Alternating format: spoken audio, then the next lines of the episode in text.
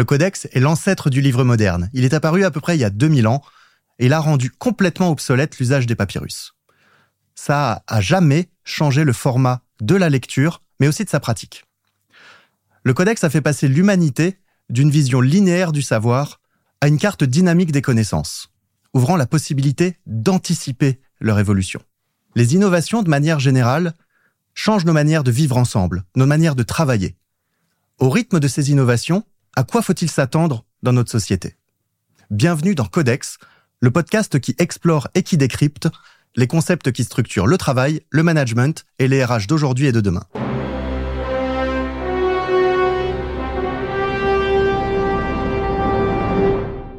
Bienvenue dans notre nouvel épisode de Codex. Aujourd'hui, on va parler transition climatique et RH. Ou plutôt, comment les RH peuvent faire entrer le sujet de la transition climatique dans l'entreprise pour arriver à changer le travail, changer les pratiques, changer les mentalités. Vaste programme, donc euh, on va tout d'abord commencer par euh, définir le sujet, essayer de comprendre un petit peu de quoi on parle, comme d'habitude. Après, on recevra Antoine Poincaré, qui est le VP de la AXA Climate School, un expert vraiment de la transition climatique, qui viendra nous expliquer Comment est-ce qu'aujourd'hui AXA s'y prend pour sensibiliser les entreprises au sujet de la transition climatique? Ensuite, on enchaînera avec Boris sur une discussion philo, donc euh, climat et philo.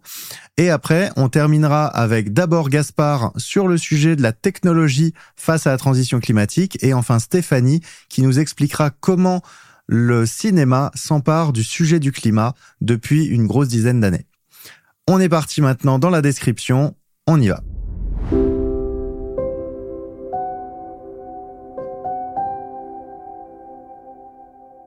Donc ce qu'il faut comprendre quand on utilise le terme de transition climatique, c'est que ça englobe pas mal d'autres termes. On va parler de développement durable, on va parler de changement climatique, on va parler de réchauffement climatique.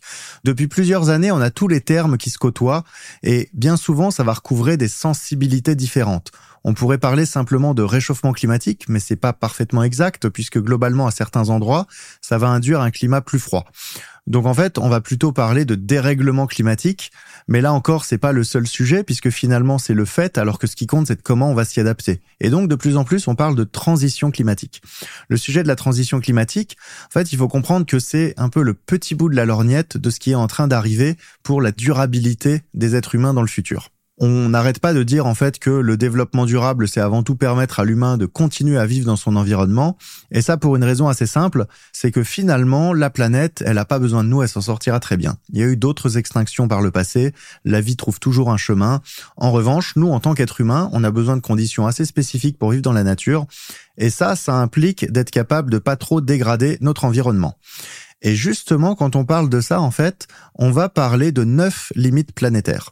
Donc là, on va parler un peu d'une sorte de schéma euh, qui a été construit euh, par le Stockholm Resilience Center, qui est euh, une organisation qui s'est mise en place d'essayer de comprendre en fait ce que ça voulait dire permettre une planète durable.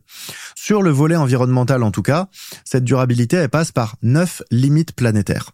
Changement climatique, érosion de la biodiversité, perturbation des cycles de l'azote et du phosphore, indispensables à la vie, changement d'utilisation des sols, acidification des océans, utilisation de l'eau douce, appauvrissement de l'ozone stratosphérique, augmentation des aérosols dans l'atmosphère et introduction d'entités nouvelles dans la biosphère. Donc là, par exemple, pollution chimique et plastique. Il faut être conscient que ces neuf indicateurs qui sont quand même assez techniques et euh, c'est pas forcément des indicateurs dont on peut avoir conscience euh, au quotidien. En revanche, ce qu'il faut savoir, c'est qu'en tant que humanité, aujourd'hui en 2023, on considère qu'on a déjà dépassé 6 à 7 de ces neuf limites planétaires. Autrement dit, par rapport à l'état dans lequel ces limites devraient être pour permettre de perpétuer la vie, on estime que au moins 6 de ces limites planétaires ne permettront pas de perpétuer la vie comme elle est aujourd'hui. C'est un vrai sujet, d'autant plus que dans la mesure où on parle d'écosystèmes, sont pas forcément des choses dont on se rend compte en tout premier. Ces limites planétaires cèdent et petit à petit, il y a des effets systémiques qui font qu'on va finir par se rendre compte des résultats, mais probablement au moment où ce sera trop tard. C'est Einstein qui disait que le jour où les abeilles s'éteindraient, on n'aurait plus que quelques années à vivre. Depuis, on a quand même pas mal avancé sur le sujet et on se rend compte que c'est pas que les abeilles. Il y a tout un tas de marqueurs dans la nature qui nous font bien comprendre qu'en fait, la vie, c'est pas simplement des êtres humains. C'est des êtres humains, c'est des bactéries, c'est des animaux, c'est des plantes. C'est tout un écosystème où chacun dépend l'un de l'autre. Et c'est ça aujourd'hui qu'on doit préserver à une époque où on considère qu'on est en train de vivre la sixième extinction de masse, l'une des plus grandes extinctions de l'histoire de la planète. On n'est pas là aujourd'hui pour faire du catastrophisme ni de l'alarmisme, on a un vrai sujet, il faut le gérer, et on considère que les organisations, elles ont un rôle important à jouer. Donc quand on pense à ça, on va déjà penser à la manière dont les entreprises peuvent faire évoluer le travail. Donc là, on va parler bien sûr de l'émergence des nouveaux secteurs et des nouveaux métiers. Par exemple, depuis une grosse vingtaine d'années, on parle quand même des énergies renouvelables. Et donc là, c'est tout un secteur qui a émergé, que ce soit euh, l'énergie solaire, l'énergie éolienne, l'énergie marine. On a plein de nouveaux métiers qui sont arrivés. Il a fallu former pour ces métiers. Il a fallu structurer ces nouveaux secteurs. On parle même de l'agriculture durable de plus en plus, par exemple. Donc c'est aussi la rénovation de secteurs qui existaient. Donc il y a beaucoup, beaucoup de métiers qui sont en train d'arriver à tous les niveaux. Donc c'est-à-dire aussi bien au niveau employé, technicien, ingénieur, chercheur, on a de plus en plus de sujets à couvrir sur ces nouvelles spécialités. Mais on a aussi la transformation de métiers existants. On prend l'exemple des architectes. Les architectes, aujourd'hui, quand ils vont penser un bâtiment, ils doivent le penser pour assurer une faible consommation énergétique, pour éviter que le bâtiment prenne trop la chaleur, donc pour penser aussi le fait d'optimiser la consommation de ressources. Donc des bâtiments qui sont de plus en plus intelligents. Ça profondément changé le métier d'architecte et ça a profondément changé les contraintes avec lesquelles on construit aujourd'hui.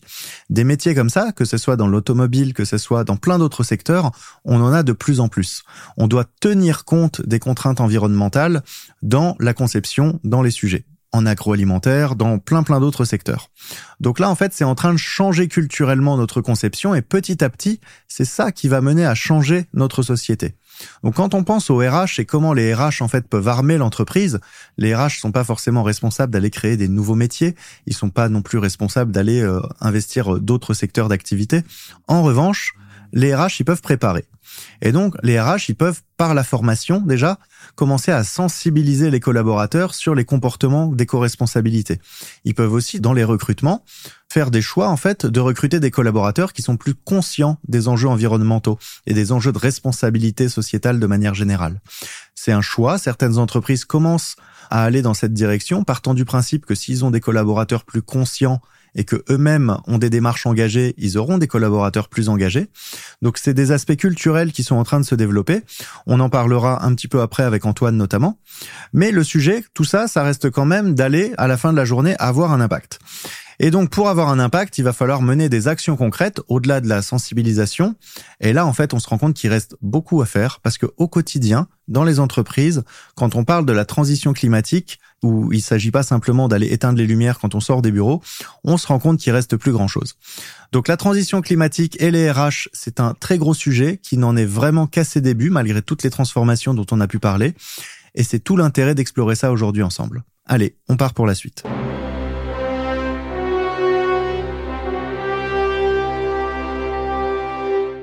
Alors, on continue notre aventure sur le sujet du climat ou plutôt de la transition climatique et comment on peut en faire euh, entrer ça dans les pratiques au travail euh, et dans les RH. Antoine Poincaré est avec moi aujourd'hui. Antoine, bonjour. Salut Rémi. Donc Antoine, tu es le VP de la Climate School chez AXA Climate. Ouais. Donc déjà, c'est quoi? Alors AXA Climate, ça fait partie d'AXA, l'assureur, et c'est une activité assez à part qui essaie de développer des nouveaux produits, des nouveaux services qui visent à aider les boîtes à accélérer dans leur transition durable. Donc on fait plein de choses différentes, et une de ces activités, celle dont je m'occupe, c'est de la formation. L'idée, c'est comment, en particulier dans les grandes boîtes, tu parles à 80, 100 000 collaborateurs et tu leur expliques ce qui est en train de se passer d'un point de vue à la fois scientifique et puis d'un point de vue opérationnel, métier. Comment tu changes ton métier de RH, de marketeur, de, de financier à l'aune de cette transition-là? Et donc bah pour ça, il y a des choses à apprendre, il y a des choses à comprendre et on essaye de faire ça. On a bien fait de t'inviter, dis donc. Tu vois, ça converge, climat RH, on est bien, on arrive à cocher la case. Donc euh, Antoine, on a fait connaissance euh, il y a quelques mois puisque tu as collaboré avec le LabRH sur un rapport Ouais. qui vise à permettre euh, de faire comprendre aux RH comment faire entrer le sujet de la transition climatique dans les RH et dans l'entreprise de manière plus générale. Vaste sujet. On va reparler un peu après de ce rapport, mais déjà, j'aimerais revenir un petit peu sur ton parcours. Donc Antoine, tu as un produit HEC Paris. Donc euh, prépa HEC, sorti en 2012. Puis là, tu t'es lancé euh, en tant que chef de projet dans une boîte qui s'appelle Elephant at Work. Ça faisait quoi Elephant at Work? Éléphant, c'est la boîte de prod d'Emmanuel Chin. Ceux qui ont à peu près notre âge s'en souviennent comme le présentateur de Capital à l'époque. Et, le euh, président de l'assaut des anciens d'HEC. Et alors lui-même très HEC, tu as raison. Et donc c'est une boîte de production qui fait notamment 7 à 8 en France. Et Elephant at Work, comme son nom l'indique, c'est la filiale qui essaye d'apporter ce savoir-faire un peu audiovisuel dans les boîtes. Donc à l'époque, on essayait de raconter euh, des espèces de JT internes de boîtes pour la com interne qui racontaient les belles l'histoire de ce qui se passe dans les entreprises. Donc tu avais déjà un peu la culture du média. J'avais une culture un peu média. Je suis moi-même fils de journaliste. C'était ça que je voulais faire. D'accord. Ah, super intéressant. C'est marrant de voir comment tu as croisé les expertises. Après, tu enchaînes, 2014, directeur de projet chez Kappa Entreprise. Ouais, qui est une boîte qui fait à peu près pareil. Où je suis allé faire euh, à peu près, D'accord. à peu près pareil. le gap salarial. Même pas vraiment, mais je voulais découvrir autre chose, une autre boîte. Et c'était une super boîte d'ailleurs. Donc, à côté de ça, je vois que tu as été prof de maths sur tout ce qui est euh, prépa IPSUP. Dans une filiale d'IPSUP qui s'appelait Optimal. On donnait des cours euh, collectifs, cours de maths. Et d'ailleurs, c'est ça que j'ai fait. J'ai quitté Kappa en me disant, j'adore les cours de maths, je vais en faire ma vie. J'ai essayé de créer une boîte, si tu veux, pour donner des cours de maths à des étudiants. euh, Et je me suis lamentablement planté. Et là, c'était un peu la transition entre euh, le média et la transmission à proprement parler. Ouais, c'est ça. Je voulais revenir à des choses un peu formation, mais créer ma boîte tout seul, j'avais absolument pas les épaules. Donc ça a été une année complètement tout seul à essayer de donner un peu des cours particuliers à droite à gauche, mais pas très drôle. Et c'est ce qui m'a amené après à arriver dans un univers plus start-up RH et à vraiment me concentrer sur la formation. ouais. Spoiler, puisque après ces aventures où finalement euh, tu t'es essayé sur le sujet du média, puis sur le sujet de la transmission à proprement parler, t'as rejoint un acteur qui faisait les deux, Hmm. et donc Corp Academy. Et donc là, t'es Exactement. arrivé à l'ère des MOOC et tout ça. Exactement, c'était les débuts. À l'époque, on racontait qu'on faisait du MOOC en entreprise, et puis le mot petit à petit a, a disparu. Je suis arrivé dans la boîte quand on était une vingtaine, je pense, et j'y suis resté six ans. Je me suis éclaté. euh, donc ça faisait, ça fait encore, ça a été racheté de la formation à la transfo digitale beaucoup, et puis après un peu aux soft skills dans, euh, bah pareil, les grandes boîtes. Comment tu formes à très grande échelle et comment tu donnes un peu aux gens euh, l'envie d'apprendre. C'était ça. Six ans dans une start-up en forte croissance, c'est toute une vie. Ouais, c'était long, mais c'était bien. Pas loin. Et donc, dedans, tu as occupé le métier de Business Unit Manager, puis de Country Manager pour le Royaume-Uni. Et derrière, tu as été Head of Sales, donc tu es devenu directeur commercial. Absolument. Pourquoi? Pourquoi le commercial? En gros, soit t'étais côté tech, soit t'étais côté euh, sales et gestion des clients. Et en fait, tout le temps, et en Angleterre et, et en France avant ça, et de retour en France, j'étais sur euh, comment est-ce qu'on convainc des clients de bosser avec nous, et puis comment après on s'occupe du fait que le déploiement se passe bien. Et là, ça fait deux ans et demi que finalement tu as rejoint la Climate School. Mm. Comment ça s'est passé? Ça existait déjà? C'était quoi ce projet? L'idée existait. Donc en gros, AXA Climate, c'est une structure qui essaye d'innover assez progressivement en créant des activités quand ils sentent qu'il y a quelque chose, un besoin côté marché. Et donc bah, Antoine Denoy, qui est le patron de tout AXA Climate, et autour de lui euh, un certain nombre de gens, bossaient sur on veut créer une activité autour de la formation. Donc ils avaient commencé à regarder, on va raconter quoi, comment, on va faire de la vidéo, pas de vidéo, est-ce qu'on va vouloir former les individus ou les boîtes, tu vois. Et ils se sont dit, bah là on est au moment où cette idée-là devient assez bonne pour devenir une activité, mais il faut prendre quelqu'un qui sait un peu ce que c'est de la formation et comment on fait. Donc je suis arrivé au début de ça. Ils m'ont remis un très joli projet bébé euh, qui avait du potentiel. Et puis j'ai commencé à le développer du coup euh, comme premier membre de l'équipe euh, à temps plein dessus. Et maintenant on est euh, 45, donc c'est chouette. Ah ouais. ouais. Et donc sur ce sujet, transition climatique. Ouais, on forme vraiment que là-dessus. Transition climat, alors environnemental en réalité. Quand tu touches à climat assez vite, tu te rends compte que c'est systémique. Faut regarder aussi la nature, la biodiversité, les ressources naturelles. Mais ouais, transition environnementale des boîtes. Juste une question un peu naïve, c'est quoi l'intérêt d'AXA de faire ça? Écoute, l'intérêt d'AXA, c'est de se dire, d'abord de pas tout penser dans l'intérêt d'AXA. C'est-à-dire de se dire à un moment, on acquiert un savoir assez scientifique. Une boîte d'assurance, c'est obligé d'avoir un avis sur le climat, hein, parce que c'est plus de risques, donc plus de remboursement. Donc c'est des sujets qui intéressent les boîtes d'assurance depuis toujours. Donc tu as un savoir scientifique, tu as des data scientists, et puis tu as des vrais scientifiques, des climatologues, des hydrologues, des sismologues. Et puis ils se sont rendus compte que ce qui était au début un petit goodie qui donnait un peu gratuitement aux clients comme ça, ils venaient voir des boards et ils disaient, euh, je vais vous expliquer le changement climatique, euh, expliquer à un enfant de 3 ans en 20 minutes, vous allez tout comprendre. Puis ils se sont rendus compte qu'il y avait une appétence des boîtes là-dedans. Donc ils sont pas trop posé, je crois, la question de l'intérêt. Ils se sont dit, ah, nous, on a compris des choses et on a envie de les raconter. Les boîtes elles-mêmes, elles ont une appétence pour mieux comprendre, elles voient bien qu'il se passe quelque chose, et voilà. Après, si tu tires le fil, long terme, une boîte d'assurance, elle a intérêt à ce qu'on gère le risque climatique pas trop mal. Plus les boîtes vont s'adapter au bon rythme et essayer d'anticiper un peu ces risques, plus tu peux imaginer qu'il y aura moins de dégâts et que c'est plutôt bon. Comme ça, elle euh, prend les cotises et verse un peu moins. Et on espère qu'elle baissera les cotises le moment venu. Mais en tout cas, tu as un intérêt quand même globalement des acteurs de la stabilisation, ça peut être les assureurs ou les banquiers, sûr. à ce que le monde soit pas trop instable. Très bien. Merci Antoine. On va maintenant un peu enchaîner directement sur le sujet qui nous intéresse, c'est comment on fait rentrer ça dans le monde du travail, dans le monde des RH globalement. Sur le sujet, par exemple, on voit l'évolution, l'apparition de nouveaux métiers, le marché du travail qui évolue. Comment toi tu prends ça en compte, par exemple, dans la Climate School? Nous, on le prend en compte parce que on essaye de descendre à la maille du métier, justement, des grands métiers d'aujourd'hui. Qui existe déjà, Qui pas des- existent déjà, absolument. Nous, on prend des grandes familles de métiers, plutôt les familles de métiers support, parce que c'est celles où on peut avoir un avis pertinent sur plusieurs entreprises. Et donc on dit, OK, impact sur le monde des achats, impact sur le monde de l'IT, impact sur le monde du marketing. Ah, et, par exemple, on s'arrête un moment sur euh, impact sur le monde des achats. Ça veut dire quoi finalement regarder euh, le sujet de la transition climatique sur l'impact du métier achat? Bah, il y a un truc tout bête, c'est que aujourd'hui, es acheteur, tu dépends donc d'un certain nombre de prestataires. Si demain tes prestataires sont exposés à un risque climatique plus élevé et qui sont sensibles à la sécheresse, qui sont sensibles aux ouragans, qui sont sensibles aux vagues de chaleur, et que t'as pas sécurisé ces approvisionnements, bah t'as plus de matériel. T'as plus de matériel, tu t'en veux plus. Donc il y a un truc très concret, très immédiat, très business. Mais il y a aussi un truc qui est que la manière dont tu calcules l'empreinte carbone d'une boîte, ça inclut toute l'empreinte carbone de ses fournisseurs. On appelle ça le scope 3. Et donc ça veut dire que des boîtes doivent désormais comprendre comment leurs fournisseurs fabriquent leurs pièces, parce qu'à la fin, c'est eux qui vont se retrouver comptables de cette empreinte. Et donc, si tu as une usine qui fabrique des choses pour toi qui est en Pologne, où l'énergie est très très carbonée, il est probable que ce soit une moins bonne décision que d'avoir la même usine au Portugal. Qui choisit de faire entrer ça dans le scope des achats aujourd'hui? C'est comme ça, il y a des associations qui se sont réunies pour décider de comment on mesurait les empreintes carbone et de dire on peut pas juste regarder ce qu'on émet très directement, sinon c'est trop facile. Tu repousses côté fournisseur les tâches qui émettent beaucoup de carbone et puis toi tu dis attends moi je lave plus blanc que blanc, euh, à la fin j'assemble et je revends. Il y a des réglementations là-dessus, il y a des obligations aujourd'hui? Il y a des obligations de reporting qui sont aussi des obligations de reporting que demandent les États et les investisseurs les investisseurs disent moi, je veux bien mettre de l'argent dans une boîte si j'ai une visibilité assez claire de la dépendance de cette boîte au carbone, à quel point elle gère bien le problème ou mal le problème. Et donc en gros, les États ont mis la pression sur les financiers au sens large, les assureurs, les investisseurs, qui eux-mêmes remettent la pression au niveau des entreprises. Typiquement aujourd'hui, on peut te demander ton empreinte carbone avant de soumettre un prêt. Donc tu vois bien par ce biais-là, en prenant juste deux micro-exemples, que t'es acheteur aujourd'hui, tu peux pas ne pas t'intéresser au sujet. Donc là, tu nous parles un peu du sujet des achats. Est-ce que tu as un peu une idée des grands métiers ou et des grands secteurs qui vont être le plus impactés? Secteur, on peut le faire. Aujourd'hui, plus tu es émetteur, plus il est probable que tu sois touché vite. Donc évidemment, tu travailles dans l'énergie aujourd'hui, et en particulier oil and gas, tu vas être touché très très vite. Tu travailles dans le secteur aérien, tu travailles dans le secteur des transports, tu travailles dans le secteur de la construction. Ça, c'est des univers qui vont être très très très touchés. Plus tu vas vers le monde des services, peut-être moins ça va être immédiat, ça devient important, mais ça devient peut-être important un peu plus tard. Donc par secteur, on peut faire un peu ça. Et l'exemple du tourisme, par exemple? Alors le, oui, le tourisme à mort, bah, je te liais ça un peu au monde du transport. Ouais. ouais, évidemment, le tourisme est très très touché. Là, par exemple, euh, en France en ce moment, on a eu un été chaud l'année dernière, on pense qu'on aura un été chaud cette année. Les réservations, pour te donner un ordre de grandeur, c'était bien raconté par BFM hier, sont de l'ordre de moins 20% PACA et un petit peu Atlantique Sud par rapport à l'année dernière, et plus 20% sur tout ce qui est au nord de la Charente. En gros, tu prends toutes les régions au nord de la Charente, elles sont dans le vert par rapport à l'année dernière. Wow. Tu as aussi un effet inflation, c'est des endroits un peu moins chers, et comme il y a de l'inflation, bah, les gens réservent dans des endroits un peu moins chers.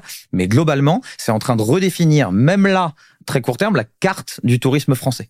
Donc bien sûr, tous ces secteurs-là sont très très touchés par le fait que c'est vraiment maintenant quoi. Parce qu'en plus là sur le tourisme, c'est un peu euh, double effet qui se coule parce que d'un côté, donc on a l'effet climatique direct et d'un autre côté sur le sujet comme le transport et tout ça, il y a une pression sociale qui fait que par exemple prendre l'avion, ça devient mal vu, c'est tout ça et donc ça va forcément jouer de manière assez impressionnante bah, là-dessus quoi. Énorme dépendance, on enregistre à Paris, c'est intéressant de voir qu'à Paris, il y a des tensions très contradictoires. La ville de Paris par exemple, elle a pris un engagement de réduire le nombre de vols qui allaient venir amener des touristes à Paris pour réduire l'empreinte carbone de Paris. Les écolos ont voté ça, la majorité a dit OK, on va vous soutenir. Ils n'ont pas encore fait, mais ils veulent le faire. D'accord. Donc euh, Paris veut réduire volontairement le nombre de touristes qui viennent à Paris. La ville de Paris veut réduire. La ville de Paris. Mais dans le même temps, tu as la région Île-de-France et la région Île-de-France qui elle a notamment les deux aéroports, elle dit moi je veux plus de lignes entre Paris et la Chine parce que c'est les touristes chinois qui viennent et qui font tourner l'économie. Donc tu vois qu'on est dans des espèces de contradictions économie environnement où le politique est globalement pas d'accord sur la réponse à apporter, mais que tout ça ça va toucher évidemment beaucoup et un pays comme la France, tu raison, qui est très dépendante économiquement du tourisme, notamment du tourisme international, va vraiment le sentir passer, ouais, bien sûr. J'imagine que tu suis l'actualité, notamment ce qui s'est passé euh, à Paris hier, le sommet euh, hébergé par la France où euh, on pointe du doigt le fait qu'on ne devrait pas avoir à opposer climat et traitement de la pauvreté. Est-ce que toi, tu lis un petit peu les deux sujets dans ce que tu fais? Tu es obligé de traiter les deux sujets. On a même des cours sur ça, sur le lien entre inégalité sociale et euh, changement climatique, à la fois une échelle internationale, c'est-à-dire les pays les plus touchés aujourd'hui sont les pays globalement les plus pauvres, et c'est en même temps les pays qui ont probablement mieux appris que nous la résilience parce qu'ils sont exposés depuis plus longtemps. Donc tu as une notion de justice climatique qui se pose comment nous qui avons fait toute notre croissance en émettant plein de CO2 et en aggravant le changement climatique, eh ben les pays développés doivent redistribuer un peu, ce qu'on appelle les pertes et dommages, c'est ce qui est discuté en ce moment. Mais tu as aussi un sujet qu'il faut pas oublier, c'est les inégalités sociales au sein d'un pays. Quel que soit le pays, plus les gens vont être typiquement dépendants de l'agriculture pour travailler, plus ils vont être exposés au changement climatique. Et c'est souvent les gens les plus pauvres. Plus t'es pauvre, plus t'es exposé au risque climatique, moins t'es résilient parce que typiquement, bah, tu n'auras pas pris d'assurance et donc quand il y aura un problème, tu auras plus de mal à te relever. C'est des gens qui sont aussi globalement parfois plus fragiles. Tu as moins accès à la médecine, donc quand il y a un problème, tu en souffres plus. Le double effet qui se coule que tu mentionnais pour le tourisme, il existe aussi pour les gens. Il y a des effets de boucle un peu négatifs comme ça sur lesquels il faut lutter. Alors là, la réponse, elle est probablement plus politique qu'économique, mais bien sûr qu'il faut regarder ça. Oui, c'était un peu la suite de ma question, c'est est-ce que les entreprises aujourd'hui peuvent faire quelque chose sur ce sujet-là? Ce sujet-là en particulier, en réalité, oui, via leur politique d'emploi, via euh, où est-ce qu'ils installent leurs usines, leurs bureaux. On en attend beaucoup des entreprises au sein même d'un pays, et puis après de manière générale euh, sur la répartition nord-sud. Bah bien sûr. Et puis c'est des entreprises, on en attend de plus en plus. Il y a une espèce de licence sociale avec les entreprises, notamment à l'ère de ce qu'on a appelé les super profits cette année. On accepte l'idée que les entreprises gagnent énormément d'argent si à un moment elles elles redistribuent, elles jouent un jeu social. Donc oui, bien sûr, les boîtes, elles regardent ces sujets-là, pas toutes, pas de la même manière, mais bien sûr, elles sont obligées de se poser cette question-là. Ouais. Donc finalement, quand tu gères le sujet de la transition climatique, c'est presque qu'une porte d'entrée sur une société plus responsable en vrai. C'est un sujet qui très vite a une dimension politique au sens un peu noble du terme. Notamment pour un truc très clair, c'est que on se dit qu'on a dépassé les limites planétaires, qu'on est un peu trop loin.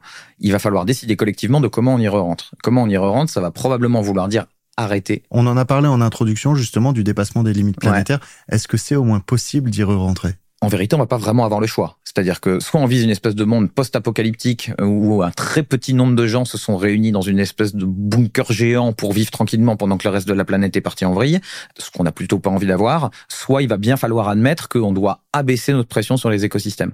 Bien que ce soit pas très agréable, parce qu'effectivement, quand tu es shooté à l'énergie fossile pas chère et à la consommation généralement, ça va être dur de revenir. Donc oui, évidemment que c'est possible. Il y a des modèles de société, il y a des scénarios qui sont faits par le GIEC, qui sont faits par l'ADEME, qui essayent de définir ces futurs mais c'est pas possible en continuant à vivre exactement comme on vit aujourd'hui. C'est pas possible avec autant de voitures individuelles, autant de voyages en avion parce qu'on veut aller un week-end à Barcelone, autant de vêtements. Il y a un chiffre quand même qui est frappant. En France, on achète plus de vêtements par an que de boîtes d'œufs les œufs que tu manges. Okay. Je sais pas toi, moi je mange un petit peu plus d'œufs que je n'achète de vêtements chaque année. Donc, faut bien se rendre compte d'une forme de démesure dans laquelle on est arrivé, qui, tant que c'était pas grave, bah, c'était juste un peu idiot, mais bon, les conséquences étaient mesurées. Maintenant, on est dans un monde où il va falloir faire des choix. Donc, oui, oui, c'est possible, mais c'est pas facile. Et donc, c'est pour ça que je dis que c'est un sujet politique, c'est que la question de comment on la gère cette transition, quelles sont les activités qu'on décide d'arrêter, celles qu'on décide de maintenir, comment on aide les gens qui vont donc se retrouver sans emploi, pour revenir à notre sujet?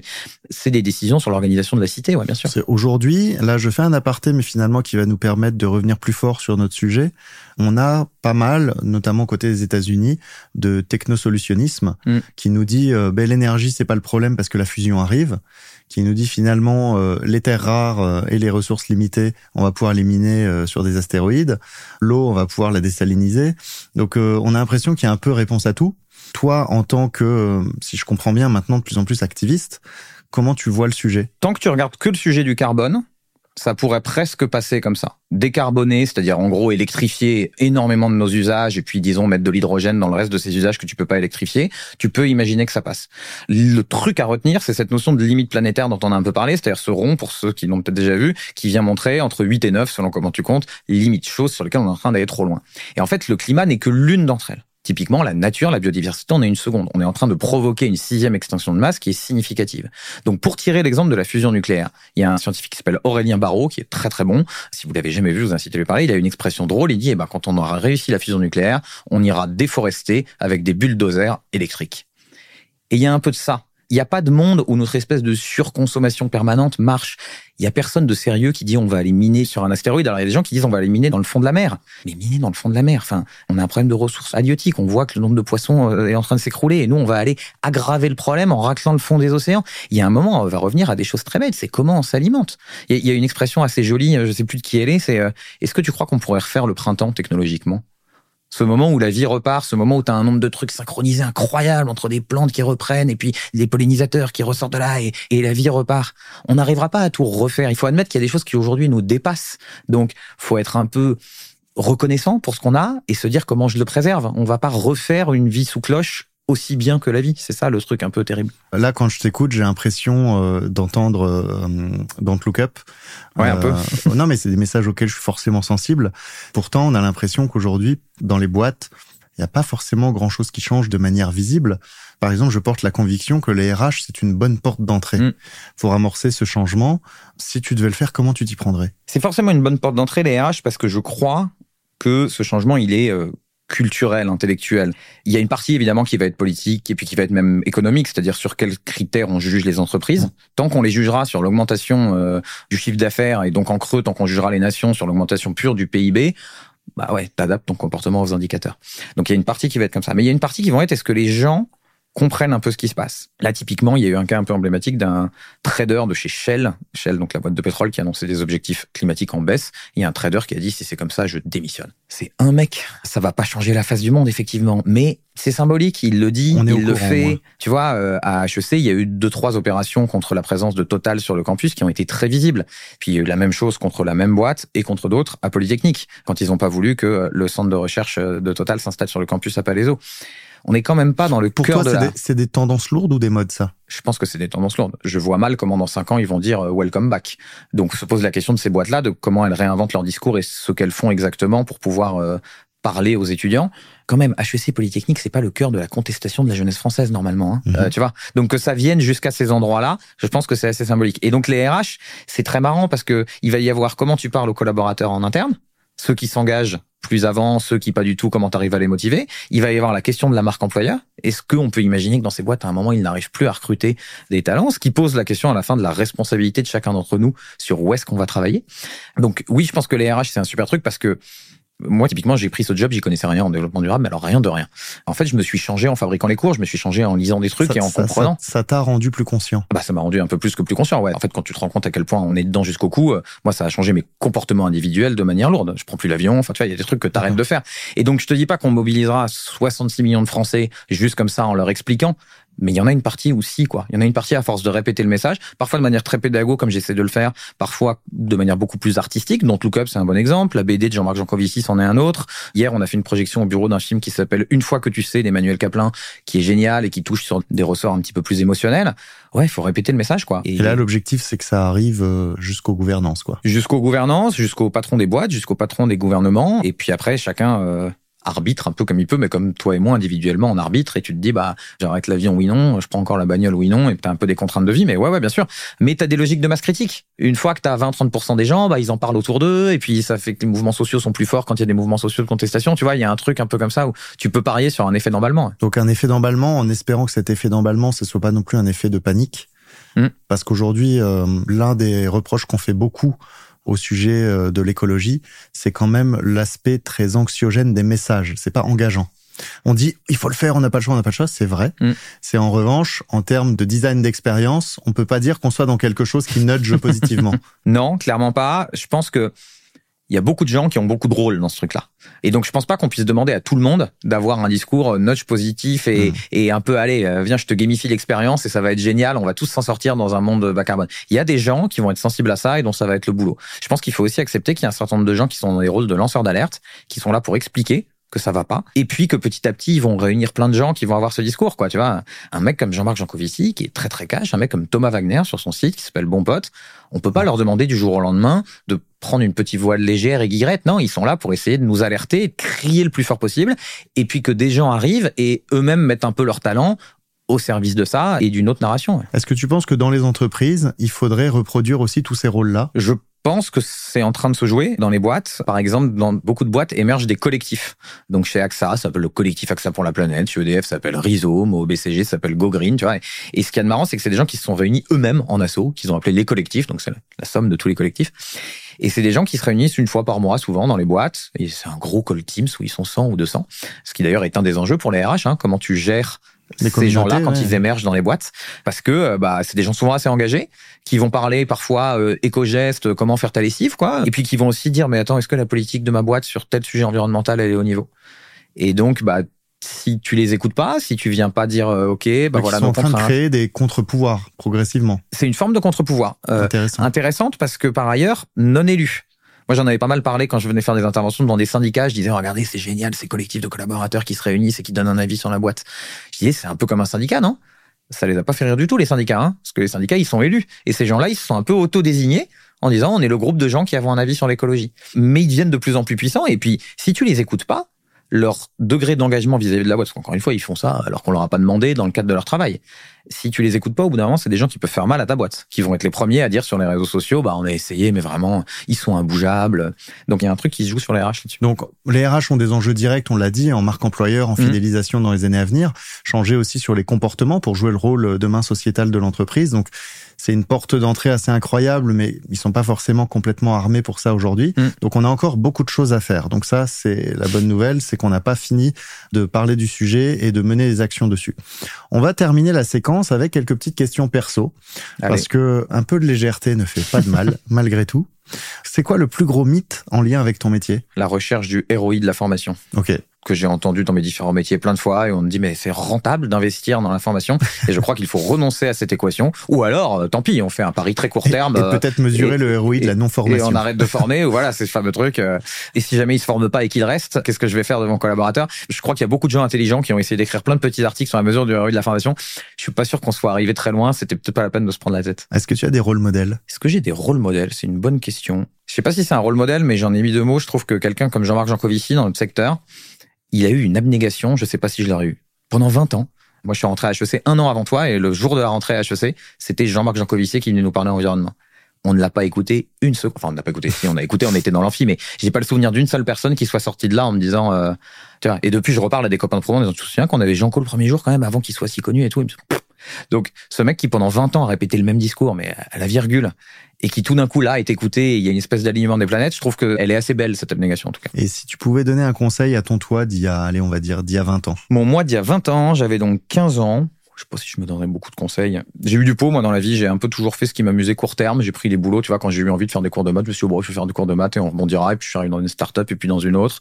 Je pense qu'il faut let go, mais j'étais déjà assez let go il y a 15 ans, donc je sais pas. Si, je me dirais de m'intéresser à l'environnement un peu plus tôt et, et d'arrêter de jeter des trucs dans le caniveau et de pas être trop con, mais. Et, euh, t'as un but euh, maintenant dans la vie? Ou au moins un objectif? Ouais, euh, bah, ce job m'a un peu changé sur euh, l'extra job. C'est-à-dire que j'ai un but dans la vie maintenant qui est d'essayer d'expliquer ce qu'on est en train de vivre à de plus en plus de gens. C'est la raison pour laquelle typiquement je viens dans ce genre d'exercice, tu vois.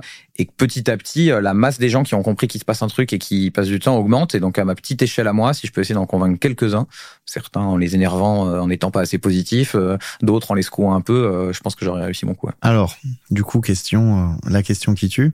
À ton avis, dans 100 ans, la société ressemble à quoi? C'est une bonne question. 100 ans, c'est un bon horizon de temps euh, pour le euh, changement climatique. On aura eu le temps de bien, bien changer.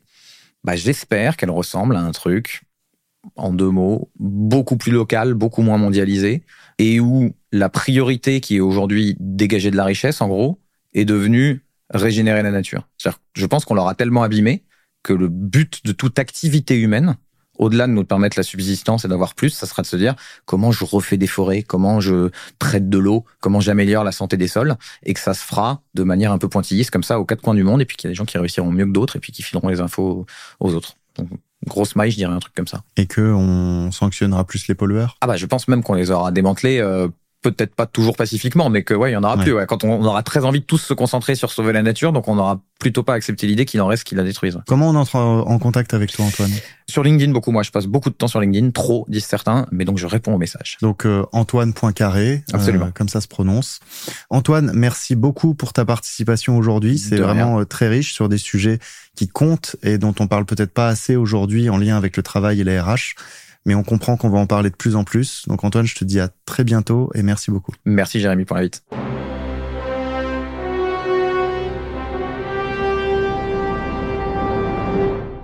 On enchaîne sur le moment philo dans cette édition un petit peu spéciale sur la transition climatique et les RH, des sujets qu'on n'a pas forcément l'habitude de mettre ensemble, on en a parlé. Boris, Bonjour. Bonjour Jérém, ravi de retrouver Codex. Donc Boris, maintenant on te connaît, t'es celui qui pose les questions auxquelles on n'a pas envie de répondre et euh, qui donne les réponses euh, qu'on a du mal parfois à comprendre, mais une fois qu'on les a comprises, on se dit merde, comment j'y ai pas pensé avant? Ah, ça me flatte que tu dis ça, ça me fait plaisir. Et d'ailleurs, pourquoi est-ce qu'on aurait besoin d'un philosophe dans la compréhension de la transition climatique et de son impact sur le travail? Moi, la réponse que j'apporte à cette question, c'est euh, qu'au fond, je vois qu'aujourd'hui, la transition climatique, c'est un sujet qui est beaucoup abordé finalement sur euh, la question des plans d'action. Quoi. Comment agir, comment en fait euh, réduire euh, la facture carbone, etc., etc. Et je pense que c'est tout à fait nécessaire. Mais moi, j'ai vécu une expérience très éclairante quand j'ai fait pour la première fois la fresque du climat, alors je sais pas si tu l'as fait, hein, sans doute que oui, voilà, et puis après t'as l'atelier d'automne, etc.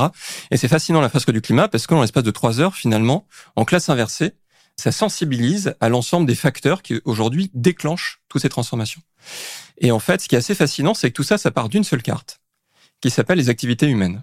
Et c'est ça qui va provoquer euh, la fonte des pôles, euh, la fonte du permafrost, et les migrants et tout le reste en fait, et toutes les catastrophes que nous allons connaître.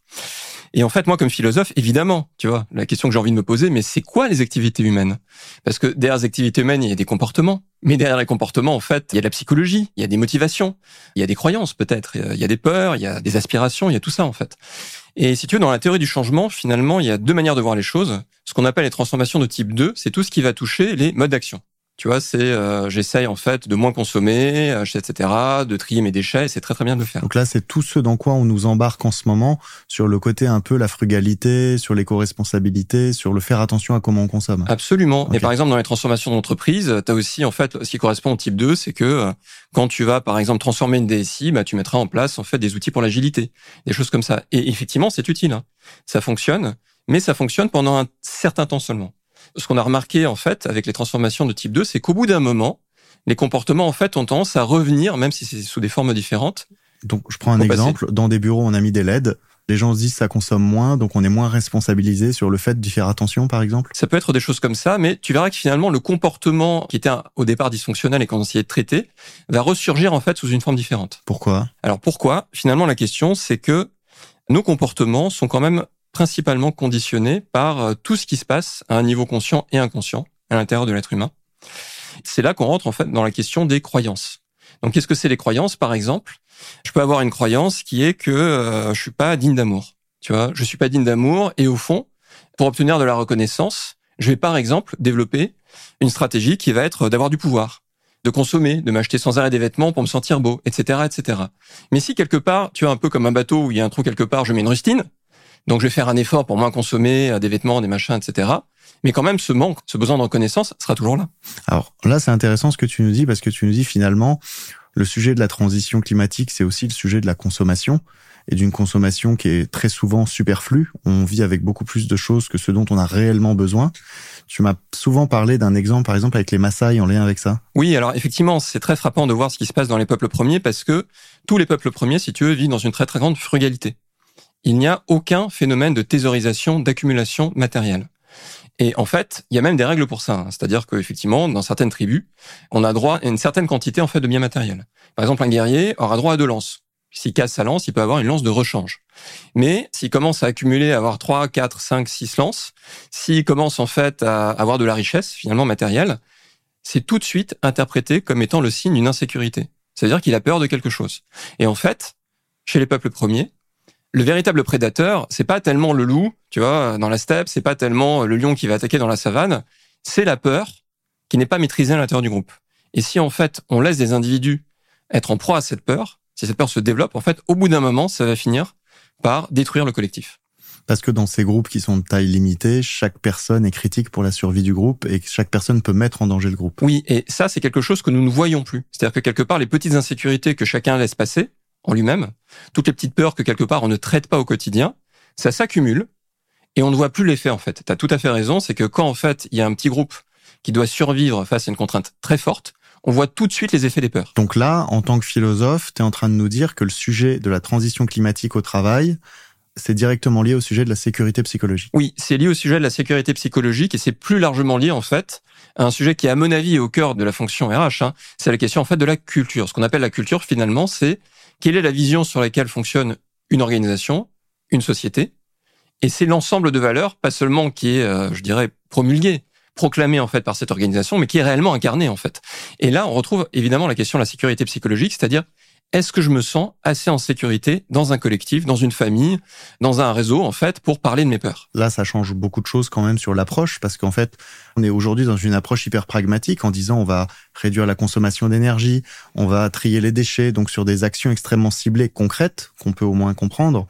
Toi, tu nous dis ça, ça va avoir un impact limité, aussi bien dans l'espace que dans le temps, parce que c'est pas ça qui va réellement rendre la population capable de vivre dans un monde durable. Quoi. Bah, oui, exactement, parce que finalement, si nous creusons pour aller voir ce qu'il y a derrière les comportements qui aujourd'hui euh, sont de plus en plus euh, un poids pour la planète, Tu parlais de la surconsommation, euh, tu parlais du fait de se déplacer énormément, tu parlais du fait en fait de pas prendre en compte l'impact de ces actions sur l'environnement de façon générale. Tout ça en fait, ça répond effectivement à des programmes comportementaux. Et derrière ces programmes, tu le disais en fait, il y a des insécurités, il y a des peurs, il y a des croyances. Et finalement, si on n'a pas des espaces pour faire sortir ça à la lumière, pour dire mais en fait je me sens pas assez considéré par les autres, je me sens pas entendu, j'ai peur en fait de l'autre, euh, j'ai peur de l'inconnu, etc.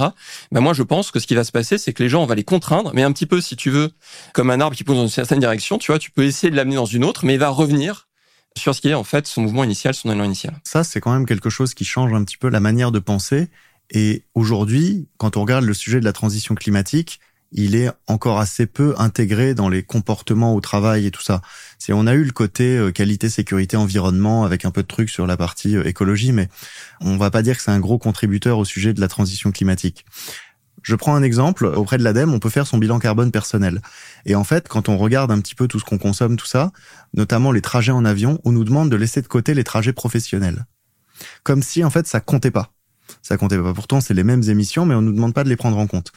Et dans les politiques qu'on voit dans les entreprises aujourd'hui, les raisons pour lesquelles on va pas prendre l'avion, c'est plus souvent économique qu'environnemental. Moi, j'ai l'impression qu'il y a encore un peu une espèce de zone à laquelle on touche pas trop dans le monde de l'entreprise sur le lien vraiment entre le travail et le climat.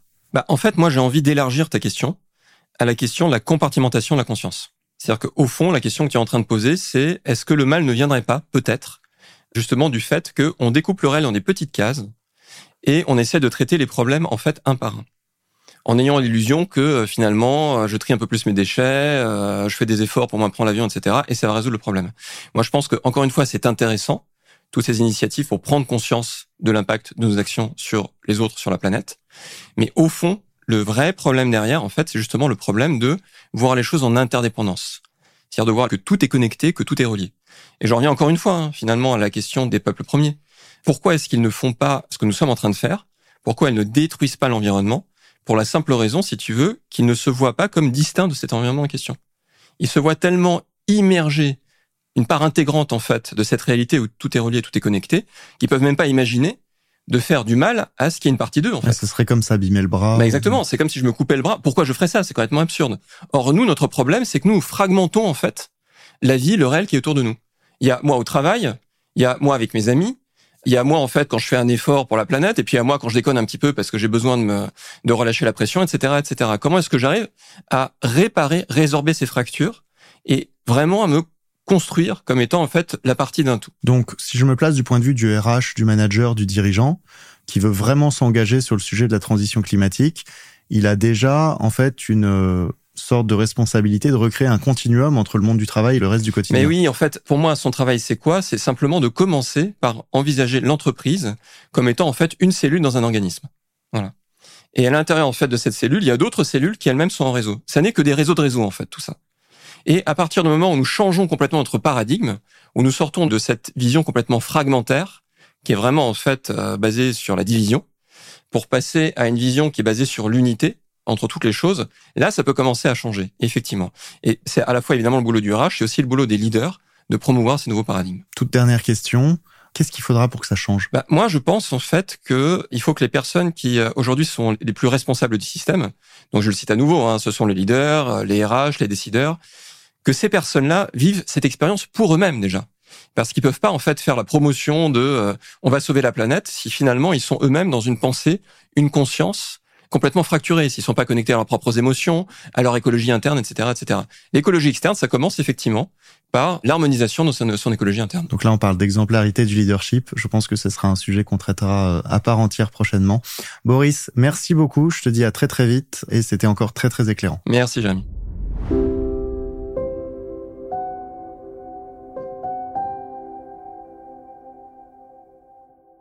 Bonjour à tous, bienvenue dans la Minute Tech RH. Aujourd'hui, je vais vous parler de changement climatique et de comment la technologie peut nous aider à surmonter euh, ces gros challenges.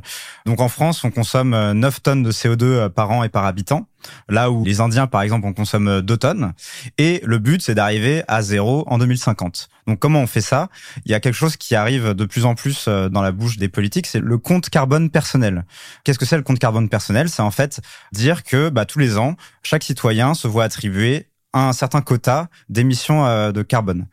Par exemple, la première année, ce serait 9 tonnes par habitant. Donc 9 tonnes, j'achète du soja, ça vient du Japon, hop, bam, 0,5 tonnes en moins. Donc là, je me retrouve à 8,5. Et comme ça toute l'année. Comme de l'argent, en quelque sorte, hein, ce serait déduit de notre compte à chaque fois qu'on achèterait n'importe quel produit ou service alors comment est-ce qu'on l'implémente ça?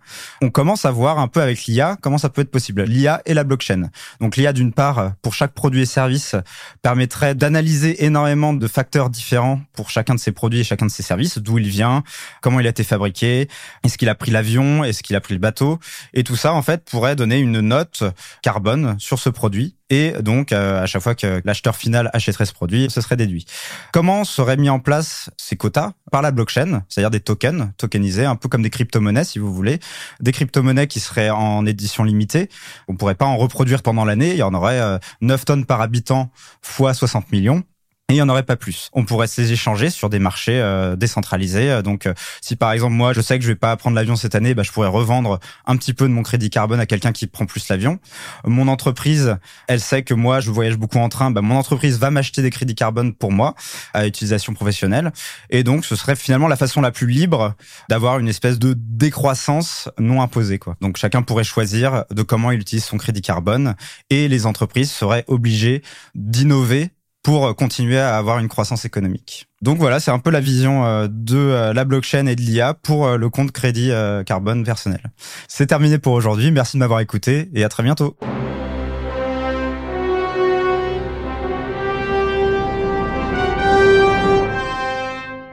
Bonjour à toutes et à tous et bienvenue dans la chronique du 7e art. Aujourd'hui, nous allons parler d'un sujet important, chaud, voire brûlant, la transition climatique. Il est difficile de nos jours de sensibiliser les autres de façon assez standard avec des témoignages. Et on a de la chance, le cinéma est une porte ouverte pour les atteindre autrement.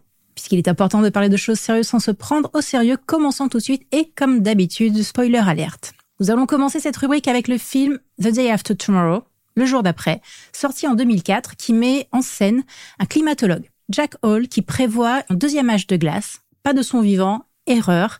Il y a un changement climatique assez violent planétaire qui induit de nombreux mouvements, des pluies, des grêles, des températures assez inédites et qui met les êtres humains face à un gros challenge, les défis et les opportunités face à ce changement climatique. Ce film nous permet de voir à quel point la préparation et la résilience sont deux éléments hyper importants. On va quand même les taquiner un peu.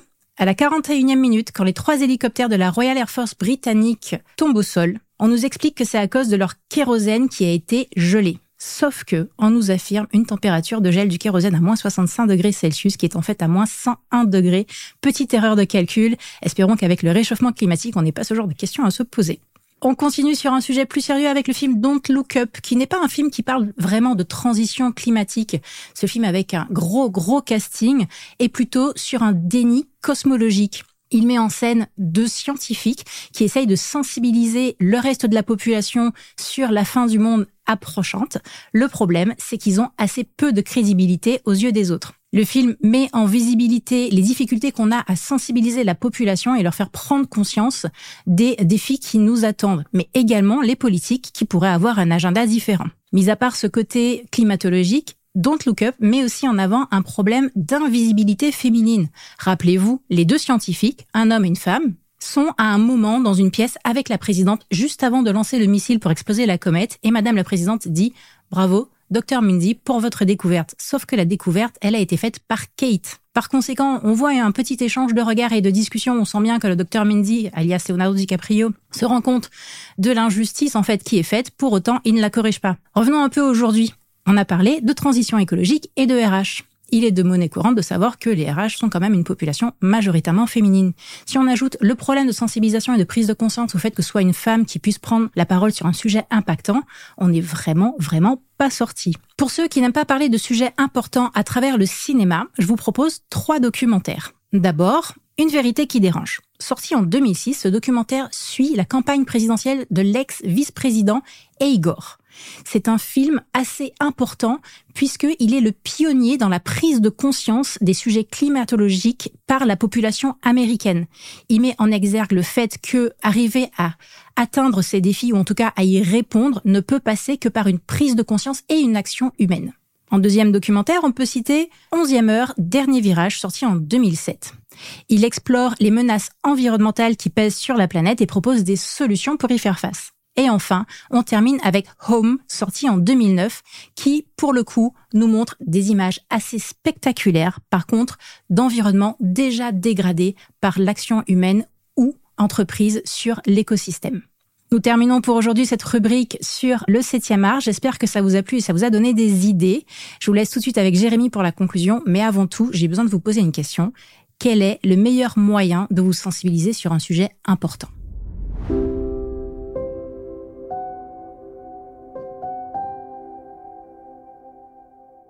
Encore un podcast riche en angles, riche en concepts. Donc on a eu la chance aujourd'hui d'avoir euh, un expert euh, avec Antoine qui nous a donné une vision à la fois engagée mais aussi beaucoup plus éclairée du sujet en permettant vraiment de prendre de recul sur ce qu'est le sujet de la transition climatique et comment on peut le faire entrer dans les entreprises.